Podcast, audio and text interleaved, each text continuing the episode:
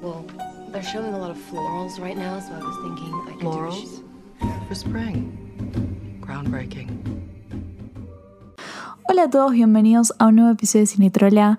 En el episodio de hoy vamos a hablar de una serie que la verdad me encantó en todos los aspectos llamada The Queen's Gambit. No chicos, no le voy a decir Gambito de Dama porque no, no, para nada, no, no vamos a decir eso. Es The Queen's Gambit, protagonizada por eh, Anya Taylor Joy, un orgullo nacional eh, argentino. En realidad no es argentina, como que nació en Estados Unidos, vivió un tiempo en Argentina, pero ella nos requiere. O sea, ella ama Argentina, habla re bien español, con un acento recontra porteño. Eh, la queremos, la queremos, es, es hermosa, nos dio un montón de cosas. Ella hizo, protagonizó Emma, fue la mismísima Emma Woodhouse en la, en la que salió este año. Para los que no saben, Emma es mi libro favorito de Jane Austen y es uno de mis libros favoritos en sí. Viene de Grey Gatsby y después viene Emma. Así que le tengo mucho respeto a Anya Taylor Joy, la amamos. Eh, bueno, nos dio esta serie The Queen's Gambit, me parece excelente. Eh, está en Netflix, son solamente siete capítulos. Algunos duran una hora y pico, pero se te pasan volando. Es, es tremenda. Capaz que lees la, la sinopsis y decís, no, ¿por qué carajo voy a ver una serie de ajedrez? Pero en este episodio yo te voy a explicar por qué vas a ver una serie de ajedrez. Y vuelvo a estar lleno de spoilers a este episodio, pero como siempre digo, y como en realidad dijo Lucrecia Martel, las buenas series o películas no se pueden spoilear. Así que nada, eh, los dejo con el episodio y espero que lo disfruten.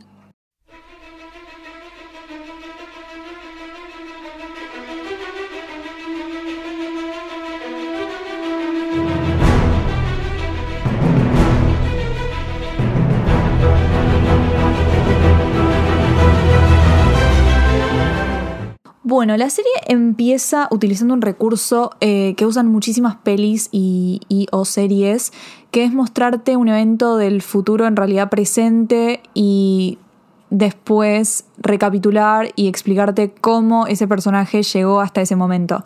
Eh, el evento que, que, eligen, que eligen para mostrar es básicamente la mañana en la cual ella se despierta súper resacosa en París, 1967, tiene el partido con Borgo, bueno, todo eso. ¿Por qué eligen mostrarte esto? Eligen mostrarte esto porque, eh, primero que es una escena, es como el, punto de quiebre en el personaje de Beth y es como el clímax de la serie, pero también porque eh, muestra como todas las características que importan de Beth, ¿no? Tipo lo que, lo que la describe. Es una mina que claramente tiene un problema de alcoholismo, de drogas, que eh, es como que nada, tiene esta cosa de party hard. Party hard, ¿qué digo? Y, y al mismo tiempo eh, es como que la vemos toda como glamorosa, tiene estilo y eh, juega al ajedrez profesional. Eso es como lo que sabemos de ella, tipo, que, y, y, y ahí tenemos que saber cómo esta chica llegó hasta ese momento. La serie transcurre de los años 1956 a 1969. La verdad es que para mí hace un trabajo increíble mostrando toda la época. No me voy a detener y hablar del vestuario que me parece una maravilla porque ya lo hice en Twitter, así que si querés saber un poco del vestuario, un poco no, me mandé alto hilo, así que si quieren saber del vestuario de esta serie, vayan a mi Twitter que es Barbooks, B-A-R-B-U-C-K-S-S y ahí van a ver el hilo de, del, del análisis de vestuario de Queen's Gambit, que para mí es una de las mejores cosas que tiene esta serie. Básicamente me dio todo lo que Emily in Paris me sacó. Eh, y no solamente por el vestuario, sino por todo. O sea, es una serie que realmente es muy, muy buena. Y me quiero concentrar en un aspecto de la serie que me parece como el más interesante, les digo, que es el más interesante. Vos cuando lees la sinopsis de la serie, lo que le decía, lo que le decía en la introducción, vos lees esto, esta serie está, está, basada en un libro, o sea, es una adaptación. Y vos me decís, che, mirá, hay una serie en Netflix que está buenísima, es sobre una mina que juega al ajedrez. Y yo te digo, ¿qué? O sea, personalmente yo soy una persona que no juega al ajedrez nunca en su vida. O sea, creo que un par de veces intenté jugar al ajedrez. No, no lo entiendo, no soy buena, no...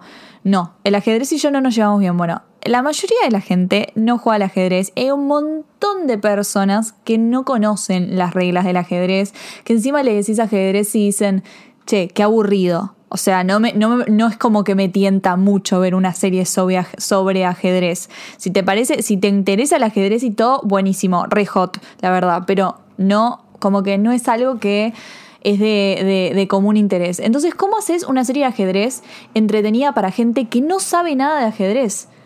Y The Queen's Gambit hace algo, es, lo, lo hace a la perfección, pero es algo alucinante. Te presenta el ajedrez como si fuese el deporte más interesante, más adrenalínico posible. Y no digo que no lo sea, digo que para gente que es completamente ajena al mundo del ajedrez es muy difícil empatizar con un juego que no conoce y que tiene una connotación de aburrido, un prejuicio de aburrido. El último episodio, el último episodio, la partida de ella con Borgov, chicos, era como el mundial era el mundial. O sea, era cómo se vivían, o sea, ese contraste de cómo se vive en Estados Unidos y cómo se vive en Rusia, que es como el deporte, el ajedrez. Tipo, todos, cómo salían a la calle, cómo se estaba viviendo, la tensión. Eso es algo que tipo nos transmite a nosotros como espectador, cómo está contado. Eh, el momento en el cual, nada, ella pasa y vos ves a la gente que, que, están todos los viejitos jugando al ajedrez en el parque, o sea, claramente ves que es algo importante el ajedrez en Rusia y te lo transmite a vos como espectador.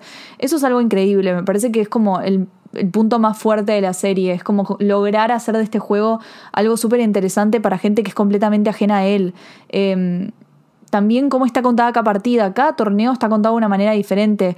El torneo de ella y Benny, el que ella le gana a Benny, eh, me, parece me parece increíble. Me parece, me parece buenísimo en Ohio, cómo está contado con, con una división de pantallas eh, que se van rotando, eh, con una canción como de, de, rock. O sea, me, me, parece como muy, muy interesante la manera en que cuenta cada torneo. En algunos, los que tienen más tensión, es como que le amplifica el sonido de, del reloj. O sea, para generarte un, sentimiento diferente, es dependiendo del torneo, como que el de Benny es como más light de alguna manera, es, es, más light pero al mismo tiempo es como se trata de ellos dos, no se trata de otra persona, se trata de Benny y de Beth. Y es como que todo está puesto con la estética de ellos dos y con la dinámica que tienen ellos dos, ¿no? Tipo la canción, la división de pantallas, lo giratorio. Em, cuando está con Baltic es como también esto es todo como, por ejemplo, cuando se, no, no, cuando se enfrenta a Baltic, cuando se enfrenta al anterior que se está arreglando todo el tiempo el pelo y ella como que está re nerviosa, es su primer torneo y es como que le pasan un montón de cosas por la cabeza, eh, tiene ese sonido tipo incesante como que le molesta. Eh, esto, es, o sea, cada torneo está pensado, está contado de una determinada manera. Eh, es crear, es, es, ese volverte parte de este mundo, ¿no? De un mundo que, que para la mayoría son, es ajeno. Y también cómo representa a Beth en este mundo. Esto para mí también es el, otro punto fuerte de la, serie, que es la feminidad de Beth. Esto también lo expliqué en, em, en, mi hilo de Twitter, pero no voy a hablar solamente del vestuario, que para mí es increíble eh, en términos de la feminidad y hacerlo todo como glamorosa y qué sé yo, sino más bien concentrándonos en la actriz principal, en Anya Taylor Joy. Cuando estamos hablando de series o películas en donde se trata mucho, es una biopic, es como la vida de alguien, eh, importa muchísimo el personaje principal, es quien casteás. Eh, siempre importa, pero en estos importa muchísimo más. Es como sobre esa persona, la seguimos a esa persona. Y en este caso, castear a elegir a Anya Taylor Joy me parece una elección increíble. No solamente porque ella actúa muy bien, sino porque sus rasgos faciales son muy femeninos. Primero, sus ojos. Chicos, sus ojos son enormes. Tipo, no pueden ser tan grandes sus ojos. Y me parece algo sumamente importante en esta serie. Es más, toda la promo hay mucha promoción em, de la serie a través de Netflix que gira en torno a la mirada de Beth eh, contra sus tipo en sus contrincantes. Y no es algo que se habla tanto en la serie como, uy, la mirada de, Beth. Pero es como los ojos que tiene Anya Taylor Joy cuando mira al contrincante, cómo le enfoca la cámara es, intimidante. Es intimidante, los intimida, ya sabes que la mina se va a largar alta jugada y que les va a ganar. Y eso viene de la actriz, o sea, no cualquiera tiene esos ojos, papu, no cualquiera tiene esos ojos. Y también los gestos. La feminidad no solamente se da desde la ropa, sino también en los gestos eh, físicos o faciales, como ella se pone las manos así, cómo se cruza las piernas, ella es como que está, es femenina, ella es una mujer, siempre se tiene que eh, como intensificar el hecho que ella es una mujer. Es una mujer que le está rompiendo el orto a todos estos hombres. Corta. Chicos, le está ganando a todos estos hombres una mujer. Una mujer glamorosa, una mujer que se. es como. Eh, embraces, acepta su feminidad. yo estoy realmente harta de ver en series o películas seguir este, la idea de em, no es como las otras chicas, ¿no? Ya lo hablé en mi episodio de Mean Girls, esta cosa de que si una chica quiere meterse en el mundo de los hombres, tiene que actuar como hombre. O sea, lo que es estereotipado para los hombres, entienda lo que voy. Y es lindo ver cómo, nada, cómo intensifican el hecho como de que ella es una mujer y de que se viste con lo estereotipado por una, por una mujer y no pretende ser como diferente a las demás. Le gusta la ropa, le gustan los vestidos, le gusta tipo, le gusta ponerse linda como, como una mujercita, viste, como una lady, todo así, no tiene nada de malo, como que es ella y me parece increíble y, creo que es un, un recontra re punto fuerte porque como que intensifica toda esta parte de que sea una mujer en el mundo de los hombres. Y capaz me van a decir, ay no, Barbie, estás reaching, o sea, estás pensando en cualquiera. Voy a hablar un poquito del vestuario, está bien. Voy a hablar un poquito porque me parece necesario porque realmente es un gran punto fuerte de la serie. No voy a indagar tanto en detalles, como dije, está el hilo en Twitter en donde te expliqué todo con imágenes y se entiende mucho mejor. Pero a ver, estamos hablando de una serie de época, entonces tenemos que prestar atención en lo que se usaba en esa época. Históricamente está muy correcta la serie.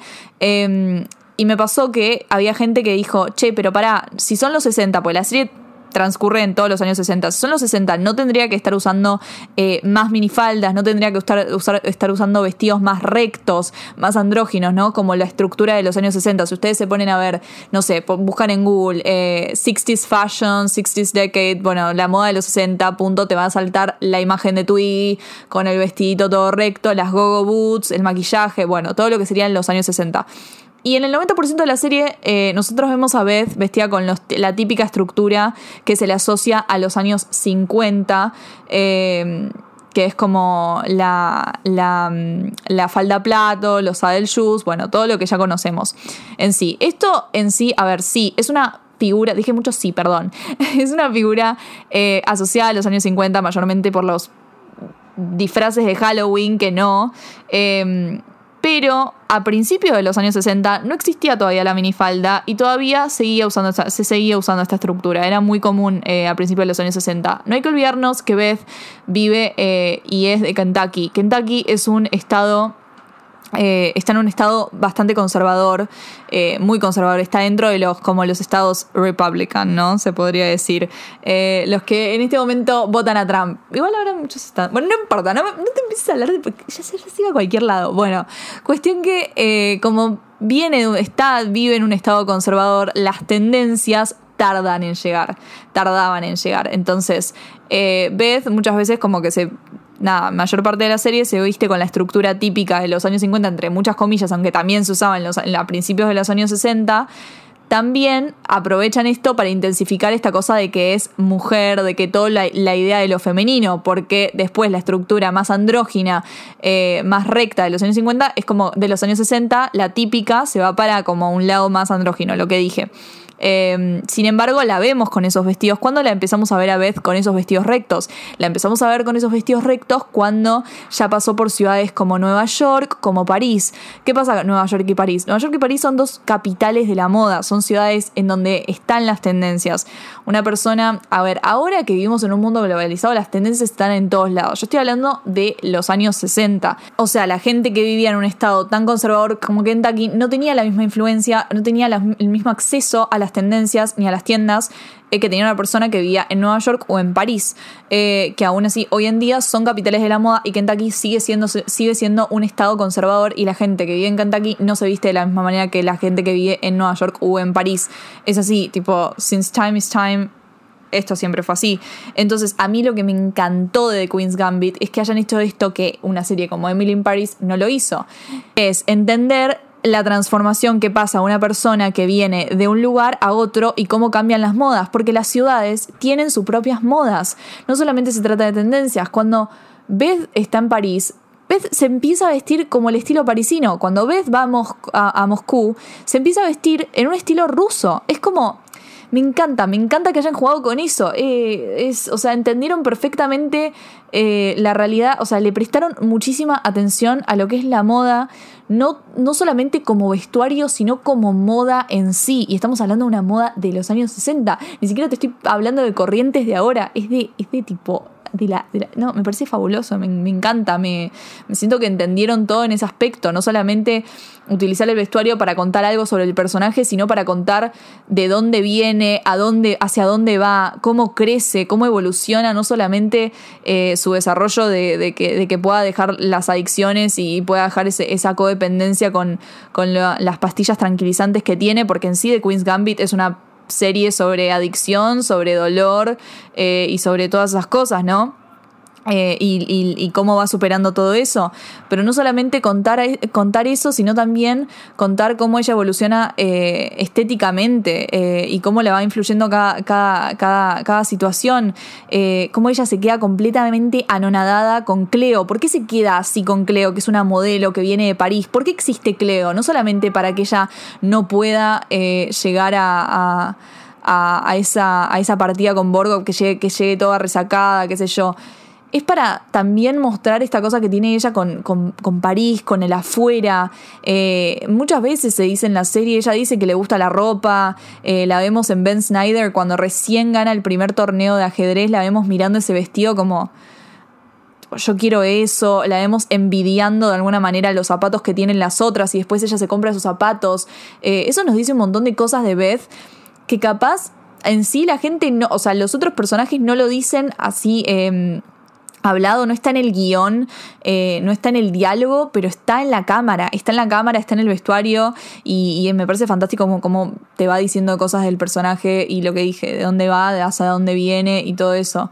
Eh, ya sé que dije que no iba a hablar del vestuario, pero no me pude contener porque realmente me parece una locura and yeah, that's it. Eh, después otra cosa que me recontra re de la serie es la relación de Benny y Beth. siento que hay cosas que fueron innecesarias como por ejemplo eh, toda la historia de, de, Baltic, Henry, eh, Harry Baltic, me pareció como pobre, o sea, pobre pibe, realmente pobre pibe que estaba ahí re sola, como que fue a, arrastrarse con Beth y Beth no le dio ni la hora. Eh, es como, me pareció como que gastamos demasiado tiempo en Harry let's be honest. O sea, se gastó muchísimo tiempo en Baltic. Yo siento que se podría haber sacado eh, bastante de eso. Dame más Benny, me encantó. O sea, la relación que ella tiene con Benny me parece que son las dos son, muy de lo mismo. Eh, hasta el vestuario también te lo dice, como que cada uno se viste de manera diferente. Él con ese, ese outfit de vaquero, con ese trench de cuero, me encanta. Eh, él es como también, es medio una, un, diferente en el mundo del ajedrez, eh, por su edad, por cómo va por la vida, muy cancherito, qué sé yo. Es como que se entienden muchísimo en ese aspecto, en ser medio outsiders. después. O sea, como dije, hay, hay, cosas que tampoco me, gustaron de la serie, como el hecho de que me parece bastante eh, inverosímil que todo el mundo la quiera Beth. No entiendo por qué nadie dice que es insoportable, porque realmente, o sea, una persona como Beth en la vida real es medio una Rachel Berry. O sea, es medio imbancable una persona tan arrogante, es bastante imbancable una persona así de arrogante, así de como fría, calculadora. Eh, me parecería raro que no tenga nadie que, se enoje con ella, que, que, como que la, la putee. O sea, siempre todos estaban como así para ayudarla hasta la noche anterior de, o las horas, las horas anteriores a, que tenga su, su final con Borgov, todos ayudándola, tipo, ay, sí, ves, o sea, mm, raro. Eh, es como que me pareció bastante inverosímil eso, que, que, que, todos la quieran y que nadie, eh, y que nadie esté en su. Que, nadie le pelee, que nadie diga, nadie la caga a pedos, básicamente, eh, porque es una pendeja insoportable. Al fin y al cabo es una pendeja arrogante, eh, que la rompe toda y que es una capa, pero en sí me parece como raro eso, que no tenga ese, ese cruce con algunos personajes también lo que le hicieron con la mejor amiga que de la nada viene a rescatarla. Eh, hasta hay una charla de eso que ella le dice, sos mi ángel guardián. Y ella tipo, no, no te vengo a rescatar, tipo, es porque sos mi familia. Pero eh, eh que, sos su familia y no apareciste en todos. O apareciste en los dos primeros capítulos de la serie. Mentira, apareciste en el primer capítulo de la serie y después te apareces en el... O sea, como que nada, viste, eso es como que te lo, siento que, lo pusieron los, los escritores para que, para que no salgamos a putear, tipo, eh, usaste un personaje negro para acompañar a la historia del personaje blanco y es como que te pusieron esa línea para decir, no, no estamos haciendo esto, no es por acá, es porque son familia, pero en realidad es lo que hiciste, o sea, en el guion ella apareció en un momentito y después en otro no sabemos nada de la vida de ella, no tiene, tipo, en vez de venir y decir, tipo, a cagarla pedos o lo que sea, es como que, ay, tranquila, tipo, pamper you.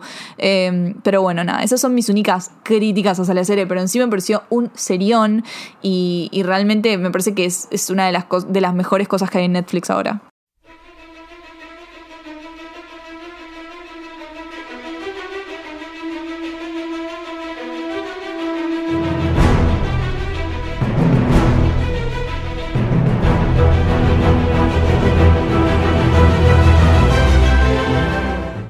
Bueno, y eso fue todo por hoy en el episodio de Cinetrola. Espero que les haya gustado. Como dije, si quieren saber más del vestuario, pueden pasar por mi Twitter, eh, como Starbucks, pero con doble S al final. Em, y nada, la verdad es que me encantó la serie, está en Netflix otra vez, son siete capítulos. Em, algunos de una hora y pico, pero se te pasa volando. Eh, el último realmente lo disfruté muchísimo, fue, fue una locura, fue como eh, vivir el mundial, o sea, yo estaba como en el último video, tipo, dale, dale, dale, dale, o sea, ya está, es ficticio, o sea, ya, ya, ya pasó, vos sabés que va a ganar ella, pero bueno, no importa. Eh, I'm like that, así que nada, espero que lo, lo hayan disfrutado y, y nos vemos en el próximo Cinetrola. Hasta luego.